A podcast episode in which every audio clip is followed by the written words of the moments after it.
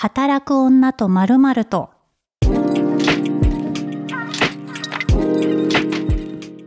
こんにちは、ピースの小沢彩です。ポッドキャスト働く女とまるまるとは、毎回働く女性をゲストに迎えた30分のトークプログラムとなっております。今週もゲストは、ブロガー、デザイナー、漫画家、イラストレーター、今川さんです。こんにちは。こんにちは。あのね、今日は我々、もともと IT 企業で会社員をしてたりとか、まあね、出会ったのも実質インターネット、まあリアルのお仕事で会ってるんだけど、まあブログとしてね、認識してたとか、まあインターネットまみれのガジェットお母さんなので、あの、さ そのね、普段どんな風に共働き育児を運用してるかっていうところとか、ガジェットの話とかしていこうかなと思います。よろしくお願いします。よろしくお願いします。あのさ、我々別に、え、何もやってな、そんな大それたことはしてないよって、我々お互い言うんだけど、一回さ、今川さんが、なんかの消費者の、としての、なんかアンケートみたいなあ、そうさ、、インタビュー答えてくださいみたいな。その時に肩書きが、最先端生活者。すごくない？最先端生活者の今川さんです。こんにちは。こんにちは。いや、普通に暮らしてるだけなんです。ただ、まあ、そもそも新卒で入った会社が IT 系だっただけで、はい別にそんなインターネット老人なだけなんですけど。でもね、あの、いち早く夫婦のやりとりにも、スラックとか、あの、お互い使ってたじゃないですか。なんかその、夫婦間のやりとりだったりとか、子育て系の、その、ガジェットだったりとか、まあ、あの、子供、今まだ一人でお留守番させたりしてないと思うんだけど、まあ、中には、ゆくゆくはさ、多分、あの、カメラつけたりとかするでしょ？きっと。うんなんかそういう話とか、どういうふうに、あの、運用してるんですか？今。今川家は。うちはですね、まあ今はやってないんですけど、はいその日本に、東京に住んでた時は、結構夫が、まあ、夫もあの IT 系でプログラマーなのでいろいろ自分で作ったりとかして、例えば東京でやってたのは、その LINE ボットを作って、もし雨が降ってたら今雨だよ。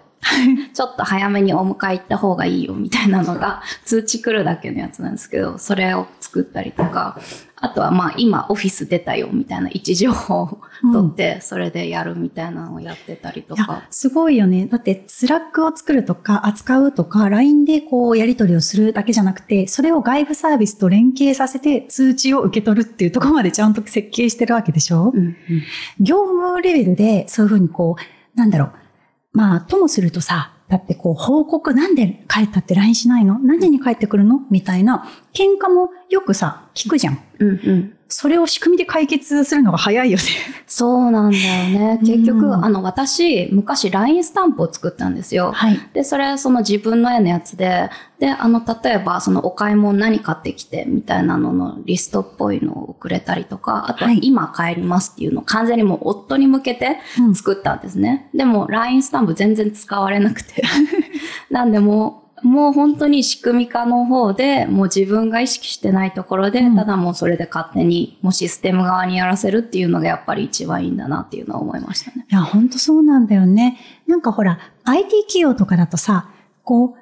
う、よく社員がさ、このロゴ置き場なん、どこですかとか、うんなんとかのロゴ取扱いガイドラインを教えてくださいみたいなのとかも、スラックで言うと、ボットがポッてさ、フォルダを出してくれるみたいなのがさ、当たり前の環境にいたからさ、うんそっか、それ家庭でもやればいいんだ、みたいなね。そうそうそうそう。あるよね。うちも、あの、会社とか、その、ストックするやりとりうんとかはスラック。例えば、旅行行く時の計画とかはスラックで集約して、トピックごとに全部、あの、例えば、家計簿的な資産の話だったりとか、業務連絡的なところで、うんあの、今家出たとかだったらさ、別に LINE で流れちゃってもいいじゃない？だからストックする情報と、後で検索する可能性がある情報に関してはスラックを使っていて、ああ、なるほど。はい。で、あの、その中でも雑談っていうので、これはマストで返信しなくていいんだけど、なんとなく思ったことみたいな雑談のチャンネル作ったりとか、トピックごとに区切る。で、LINE は完全に今ここにいる。今日はご飯、ここに行きたい気分とか、うんその時々のやりとりみたいに住み分けていて。なるほどね。私、うん。なんか Slack はね、実は結構導入遅くて、はいもうずっと LINE だったんですよ。なんか Slack やると、ちょっと仕事に近くなっちゃうな、みたいな、あんまり仕事の空気入れたくないなっていう感じだったんですね。で、まあ実際やってみたら、まあもちろんいろんなチャンネルが作れて、その子供用のやつだったりとか、まあもちろんそのジェネラル自分たちの普段のやつだったりとか、まああとは、うちでよく使ってるのトリップとかレストランとかなんか行きたいとか、とかっていうのをいろいろ貼ったりとかっていうのやったりして、あ、でもうちはね、まあそれでやってもいるけど、結構書類の管理とか Dropbox Paper とかでやってますね。まあ経費だったりとか、子供のその入学書類とかも全部、医療証とかね。そうそうそう、もう全部基本的に Dropbox 入れて共有する感じ。うちは Google ですね。あ、そうなんだ。うん、Google のドライブに全部突っ込んだりとか、うんうんその仕事用と全然違うアカウントとかで、まあ、管理したりとかうんうんしてますね。なんか他にさ、こう、日々の、その夫婦の話し合いみたいなのって、なんかどういうふうにしてるんですか？オンラインでもしてる？夫婦の話し合いは、まあ、スラ簡単なものならね、まあ、 Slack で、うん、やってるかな、相談とかはね。でもまあ結局やっぱ会って話すのが一番確かにコミュニケーションロスが少ない。うん、そうなんだよね。うん、なんかやっぱ会って話しましょう。うん、スタ、まあもちろん、うちも大体毎日ご飯一緒に食べることが多いので、うん。特にコロナ禍とかはね、ずっと一緒にいたので、あの、まあ、一日結構喋るの、何時間か喋る？うん、けど、まあ、なんかいつかしたいこととか、早急な話ではないが、ないし、ちょっとややこの話をすると、家族系的な、なんかその、ちょっと仕事感出るな、みたいなやつは、 Notion っていうね、あの、あーみんなが使ってる、みんなっていうか、IT 企業の人とかがよく使ってるところ便に、利ですね。あの、箇条書きでまとめたりとかして、で、それを Slack で、今、ここにまとめた、ここにウィキを作った、みたいな。あ、いいかもね。してましたね。うん。え、ガジェット系で言うと、どういうふうに仕組みをうまく使って設計してます？私、前の、あのー家だと、カーテンを自動で開けてくれるあ、ロボッスマート。トフォーム的な。そうそう、つけて、そうすると自然光がさ、バーって入るじゃん。うん。うん。あの、結構ね、夫婦で、なんかこれもうしょうがないんだけど、夫は遮光カーテン、だから完全に暗くしないと寝れないタイプで、で逆に私は、あの、光が入らないと起きられないタイプ。うんで、間を取った結果、強制的に8時とかになったらガーってカーテン開くように するっていうようにした。うんうん。だからそれも結構ロボット入れた瞬間に、まあ、あの、全然ね、健康ぜり合いみたいなのなくなりましたね。素晴らしい。あ、そっか。日本に住んでたら、それやってたかもしれない。スマートフォームで、なんかまはいあ電気勝手につけたりとか、うんまあ冷房がうんたらだとか。でもドイツで結構まだスマートフォームの波がそこまで来てない。そうなんだ。なんか、うんドイツってすごい最先端なイメーそう、ジ。スタートアップとかでちょこちょこあったりするけど、それに住宅があんまり対応されてない。結局その、あの、私たちが住んでるマンションも100年ぐらいのそっかそうものだったりすから。うん。そもそもカーテンレールとかも別に自分たちでつけないとないみたいな、はいそういうちょっと便利なことをしようと思うと、うん結構自分で DIY しなきゃいけない。なんかもうそうすると、もうそこまで。そうなるほど。でも、こう、ボットを作ったりとか、運用をね、いろいろやってらっしゃるじゃないですか。うんで、今川さんがね、ブログに、あの、育児のフローチャート作ってたでしょ？あ、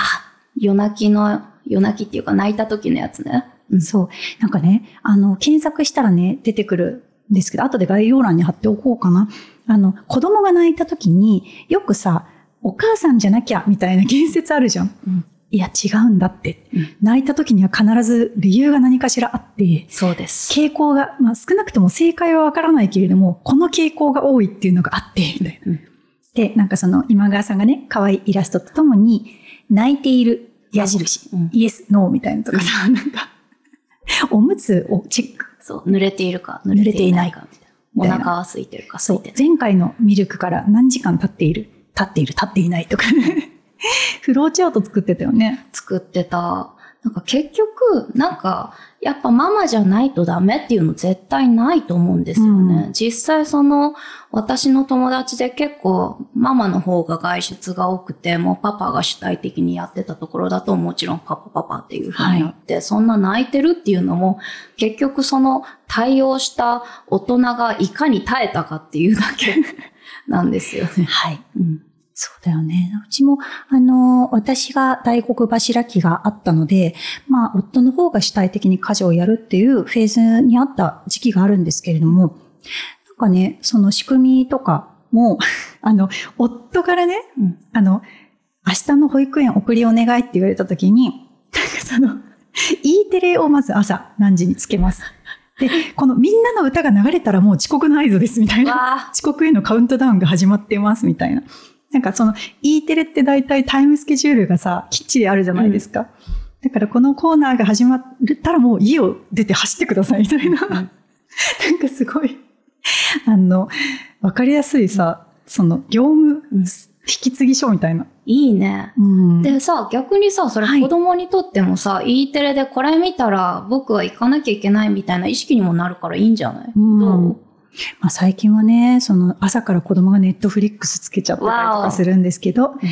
でも基本的にはまあ E テレでタイムスケジュール朝は管理してるかな。うんなんかこう、夫婦共働きで結構ね、働いていると、まあ議論とかね、こうもっとこうしてほしい、なんで分かってくれないのみたいな、喧嘩みたいなね、こともあると思うんですけど、今川さんどうやって乗り越えたりしてます？普段から割と。全部整理してる、整理してる。でもなんか夫が完全にもうプログラマー気質でもう理論立てて話すはい。から、こっちもその傾向でいかないと戦えないんですよね。だから私そのデザイナーっていうのもあって、だいぶ感覚的な人間だったと思うんですけど、うん結局それが、その状態だと、なんか感情論で話してしまったりとか、泣き落としみたいな感じになってしまうので、そうじゃなくて、こういう風なけ、まあ、こうこうこうだからこうしましょうみたいなのに自然となっていったかもしれない。ああ、まあでも付き合いが長いとね、大体ここでこう言われるのみたいな、なんか行動フローチャートがさ、なんとなく自分の脳内でさ、夫のことも思うもんね。うんうん。なるほど。なんかドイツで、うんなんか普段暮らしてて、なんかドイツ冬？うんあの、結構その家の中の空気が、あの、室温を保つために結構壁とかが分厚くて、はい。で、その保温が保たれる状態になってるんですけど、それが、そのために結構窓を開けないと空気の循環が悪くなってしまうっていうのがあるので、結構1時間にね、何回か開けなきゃいけない。で、それで夫は結構ガッと開けて、もう冷たい空気バーって入れる。はいですよね。で、それで、それでまあ部屋の温度がめちゃくちゃ下がるんで、私は個人的にすごく嫌で、で、それで何かの論文でね、そのちゃんと窓をなんかそれぞれ正反対の場所でちゃんと開けていれば、なんか何分で空気がだいたい入れ替えますみたいな論文を見つけて、で、私がそれを見せて、この何分でいけるから、だからこんな10分とか開けなくていいからみたいなので、逆になるほど、提案したりとかっていうのはありましたね。そっか。この、こういうことがあるからっていう説明をちゃんとね、重んじると。うんなるほど。もう確かにそうかもね。うちもなんかこう、なん、これやめてほしいんだけどっていう中で、なんか理由をね、最初からね、コミュニケーションの中で、こう、なぜこのステップが必要なのかとか、逆にこれをなんですることによって、こんなリ、なんかデメリットがあるのかっていうのをね、明示するのが結局仕事だな。ねえ、仕事なんだよでね。、実際にその、まあ、生活をしていく中で、その、LINE メインにされてるってことだったけど、うん結構コミュニケーションの総量としては多いですか？パートナーと。めちゃくちゃ多いと思う。今、結局私たちお互いフリーランスで、はい。で、夫はもう大体ね、19時には帰ってきてるんですよね、家に。朝出て。で、私は基本的に家で仕事してるんで、なんで比較的家族の時間はすごく持ってて、まあもちろん土日もその親戚とかいないんで、普通に家族3人で、まあ友達と過ごすぐらいで、なんで家族の時間はめちゃくちゃ多いですね。うんうん。うん。で、その中でさ、家族の時間が多いと、やっぱり、あの、接点が多いとどうしてもさ、あの、言い合いみたいになったりすることって、うん。まあ、その喧嘩のその率、なんか一緒にいる時間からすると別に率、率っていうか、パーセンテージとしては別にその論じてる時間は長くないにしても、ね、どうしても増えるじゃないですか。うんってなった時に、まずどういうふうにこう、そうな通知を、ツールを使ったりとか、うんまあ、ロジック立てて理論立ててこう、お話しするっていう以外に、なんかどういうふうに生活で気をつけたりとか、利用してます？ツールを。うんツールとしては、まあ、 Slack でこういう風なうん。ことを後で喋りたいみたいな。うんとかでまあ参考の URL を送ったりとかする程度なのかな。まあ結局仕事とかと一緒な感じに言ってる気がするな。うんなんか結構ね、うち一時期夫と二人で会社をやってたうんので、あの、本当に仕事の延長なんですよね。うんうん家庭運営も。んでもやっぱりこう、なんだかんだその役割分担ができているから、まあトラブルは少なかったにしても、やっぱりその性別、ママだからパパだから関係なくて、やっぱ負荷が多くなると人はこういう不満が。抱くんだなとか、うん。だからやっぱり私がどうしてもその仕事にとがっていった時に、やっぱ一時的にその家事育児の負担が、まあ彼のね、うん。方に負荷がいっちゃった時とかは、やっぱりね、よくある。ツイッターでよく見る夫の愚痴みたいな、あ夫への愚痴のままかでよく見るみたいなうんことをね、まあ彼がプリプリしてたりするので、あ、なるほど、気をつけなきゃ、みたいな。こう改善しよう、みたいな。いやー、ねそれはありますね。まあ、だいぶ心が広い方ではあるので、うんうん。かなり私がいろいろ暴走してるのを温かく見守ってくれてはいる感じ。え、実際にこう、まあ、ドイツで生活をしていて、まあ、知り合いが、その、日本よりは少ないわけじゃないですか。うんなった時に、家族で、まあ、出かけるだったりとか、なんか、ネットとかでさ、下調べとかすると思うんだけど、うんなんかどういうふうに家族の時間作るために使ってるツールとかあります？まあ結局、Google でいろいろ調べてはいるかな。なんかベルリン、ベルリンというかドイツとかだと、その TikTok とか YouTube が比較的まあ盛んで、それはでそのおすすめのレストラン、まあそれこそ Instagram とか、なんかそういうところでイベントをまとめている人とかがいたりするので、結構そういう人を参考にしてるかな。逆、にその日本人でそういう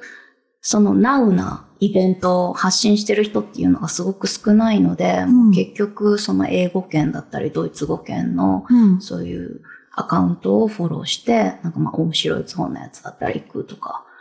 やってますかね。ええなんか、私とかも、なんか、その家族のね、会話で、たまにさ、食事中にさ、5歳児、うち、息子が5歳なんですけれども、子供が、あの、ねえねえ、これってさ、なんでこうなったの？みたいな質問があるとさ、食事中だから流しそうになるんだけど、まあ、あの、今ね、リビングに、あの、アマゾンエコーショーっていう液晶付きのスマートスピーカー、てかまあ、モニターみたいなやつを置いていて、まあそれで結構ね、あの、なんだろう。今アレクサって言うと反応しちゃう。アレクサに聞いたりとか、うんうんその場で解決したりとか、なんかそういうふうにこう、あの、家族の話題が途切れないようになんか、一人なんかペットがいる感じでよく喋ってます。あ、なるほどね。うん確かに Amazon エコーあるけど使ってないな、今は。逆にその夫が読んだ SF 小説とかのあらすじを結構息子がななんか知りたがったり、その三体の話とかをすごく、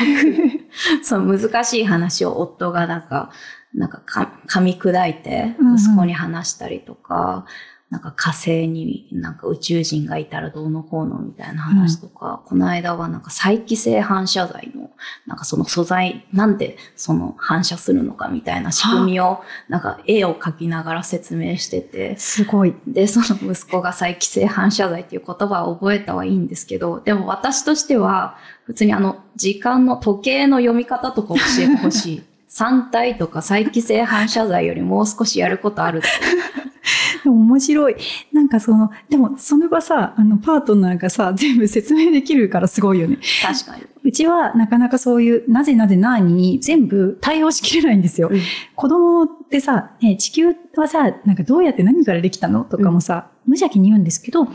マジでインターネットとガジェットがある時代でよかった。いや、もう何でも本当にわかる。なんかもう一回出しちゃうけど、チャット GPT にそういう時結構聞いてて、うん。なんか5歳児です。わかりやすく、なんで太陽は赤いのか教えてくださいみたいに書いて、それで教えて、で、それで、その息子にそのまま伝えたりとかしてます。この間、あのさ、チャット GPT が流行り出した時に、あの5歳児にね、チャット GPT に聞いてごらんって言って聞いたのね。そしたら、なんか5歳児が、アレクサより頭がいいよって言ったら、アレクサが、すいません、よくわかりませんっていうか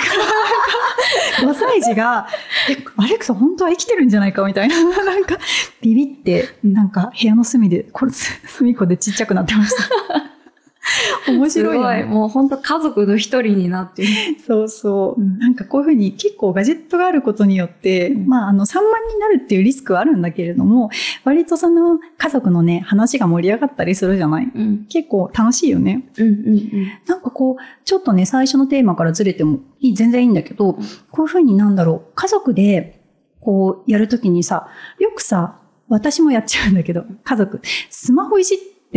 いじっちゃったりするじゃない？する。怒られる。怒られるんだけど、でも、なんか、こう、スマホとかですぐ調べられたりとかさ、実は家族のその旅行中とかに、次の工程を調べるために持ってるけど、なんか、スマホばっかりいじってるって言われるとさ、なんかき 厳しいものがあるよね。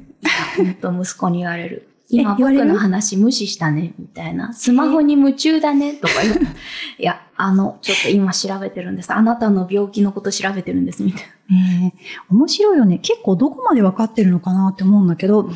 ちの5歳児はさ、なんか今ね、真剣ゼミのタブレットで、自分の声をサンプリングして、うん謎の音を作ったりとか、なんかラップを作ったりとか、それこそね、今使ってる、なんかその、ポッドキャストの機材を使って、謎のラップを録音したりとか、結構ガジェットとかいろんな、なんだろう、家電とかを使って遊んでるんだけど、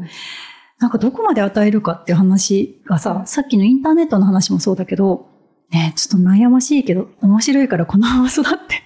まあなんかほし、いな。結局親も楽しめるようなガジェットがあればどんどん買い与えていいと思う。だってね、親も楽しはいい。のが一番だと思うんで、うんう。ん、なんかうち、あ、最近良かったなだと、任天堂ラボ。まあだいぶ古いやつなんですけど、任天堂のスイッチと連動で段ボール組み立てていって、魚釣りができたり、うん。ロボットができたりみたいな、あるんですけど、結構作るのが大変で、もう私は完全に楽しさを見出せず夫にもう丸投げして、その男同士で二人で作り上げてもらったんですけど、それはやっぱもう夫も楽しいし、息子もすごく楽しんで実際ロボットのなんかガチャンガチャンみたいなのも楽しんでやってくれてましたね。もうめちゃくちゃ、何、作ったものが大きすぎて部屋の隅になんかドンって置いてあるんですけど、へえ、すごいね。保管も大変だけど、でも楽しいんだね。そうそうそう、楽しい。任天堂は素晴らしい。えー、なんかまだ早くやりたいな。うちまだね、そこなかなかデビューできてないんですけど、うん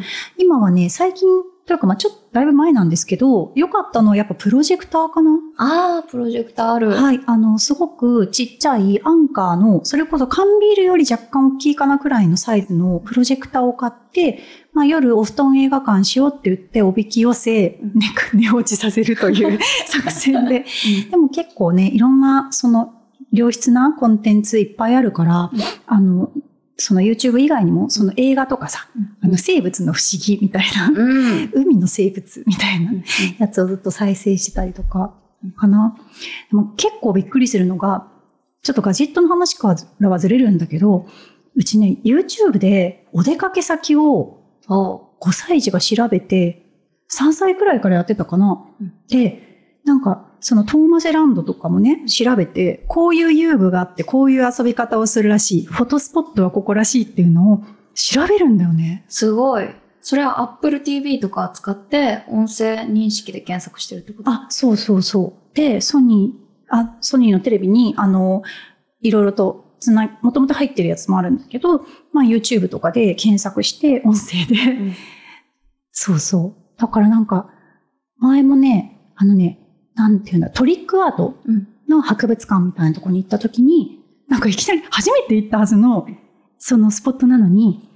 ママこれはね、アプリをね、ダウンロードしてね、詳しすぎるそしたらまあ VR みたいなのがあるらしくて。うんで、ここからね、撮るとね、絵が動くんだよ、みたいな。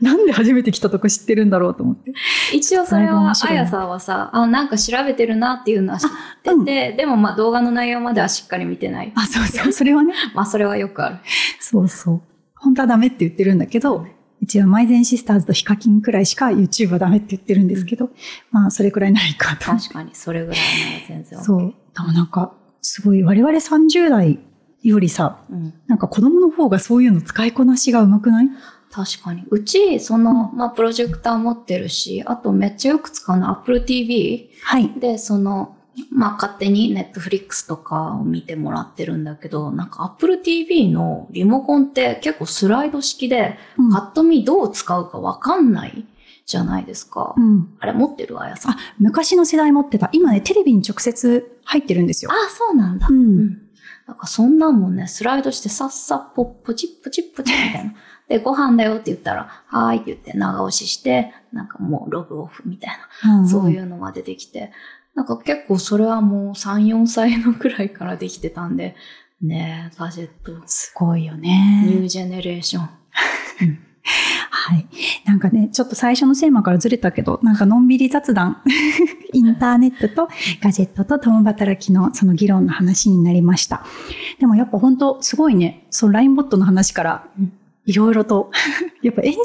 ア、プログラマーがいる家庭いいな、楽しそう。うーん、まあ、そうね。結構ガジェット他、なんか言わなかったのとしては 3D プリンターとかがあるんだけど、もうそれさ、普通の家庭と全然違うね。そうだよね 3D プリンター持ってる人はさすがにギークっぽい人しかなかなかまだいないと思う。あ、まあ確かにえ、何に使ってるの？それは、なんか単純に、うち 3D プリンター2台あったんだけど。なんで2台あるの？